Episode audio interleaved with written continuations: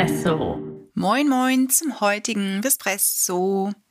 Wir hoffen, du kommst gut in die neue Woche und für diese Woche möchten wir dir als Katzenhalter etwas zur Neophobie mit an die Hand geben. Vielleicht hatten wir dazu schon mal einen Podcast, ich bin mir jetzt nicht sicher, aber wusstest du, dass die meisten Katzenhalter die Neophobie sogar unbewusst noch mit unterstützen? Nämlich, weil sie der Ansicht sind, je mehr Vielfalt sie anbieten, umso mehr triggern sie das Ablehnungsverhalten der Katze.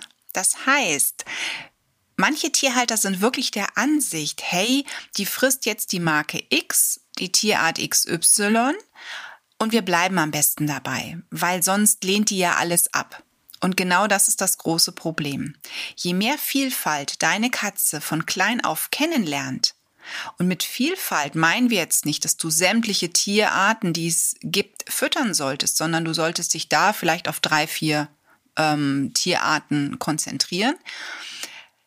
Wenn du das machst, ne, je unbekümmerter du damit umgehst, umso einfacher wird auch deine Katze hier mitmachen. Sicherlich wird deine Katze, so wie du vielleicht selber auch bist, irgendetwas weniger mögen. Ne, das ist normal. Das ist bei uns Menschen ja auch der Fall. Nicht jeder Mensch mag alles, was ihm da vorgesetzt wird. Ne, da sagt man auch, na gut, vielleicht die Karotten mag ich nicht so gerne, dafür mag ich lieber Kartoffeln oder umgekehrt. Bei der Katze ist es was das angeht, ähnlich. Die wird auch mal einen Tag haben, wo sie das eigentlich so beliebte Hühnchen doof findet und dafür gerne ähm, Rind schlabbert, was sonst nicht so lecker ist. Ne? Also hier ist es bei der Katze tatsächlich so, dass sie ein bisschen mit uns spielt. Aber grundsätzlich solltest du es wirklich vermeiden, von Beginn an deine Katze nur an eine Tierart zu triggern. Und dabei spielt es keine Rolle, ob du, du sagst, ich habe ja zehn Hersteller, aber ich bin bei dieser Tierart. Mach das nicht, sondern versuch wirklich von Beginn an Variationen anzubieten. Such dir am besten Geflügelarten raus, denn Geflügel kommt bei Katzen in der Regel sehr gut an. Vielleicht auch eine Fischportion oder etwas, wo Fisch mit drin ist.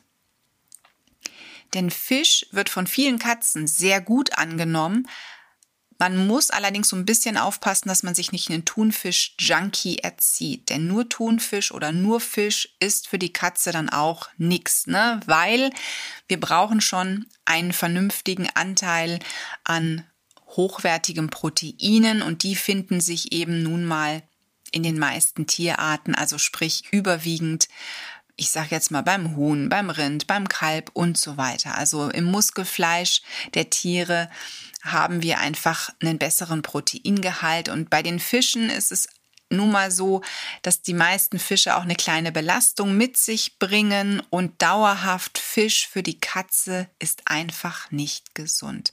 Keine Wildkatze da draußen, wenn du mal überlegst, wie die leben, wird diese Massen an Fischen zu sich nehmen. Das funktioniert nicht. Das ist auch dauerhaft, wie gesagt, nicht gesund. Deswegen da ein bisschen vorsichtig sein. Ne? Also da darfst du sparsam mit umgehen. Aber ansonsten mit den Tierarten weniger. Und denk immer daran, Ne, falls deine Katze dann doch mal in Richtung einer Allergie geht, lasse bitte irgendeine Tierart komplett weg. Das heißt, in der Hauptmahlzeit und auch in Leckereien, damit du vielleicht mit dieser Tierart eine Ausschlussdiät machen könntest. Bei Katzen haben wir zwar oft weniger groß das Problem der Ausschlussdiät. Also ich habe noch nie eine Katze in Behandlung gehabt, bei der wir wirklich nur mit einer Futterart oder Tierart hätten arbeiten müssen. Aber trotzdem sage ich es auch bei Katzenhaltern immer mit dazu, auch um mich so ein bisschen abzusichern und den Tierhaltern zu helfen, falls denn doch mal der Gedanke bei einer Allergie da wäre. Das war der Vispresso für heute. Wir wünschen dir einen schönen Tag.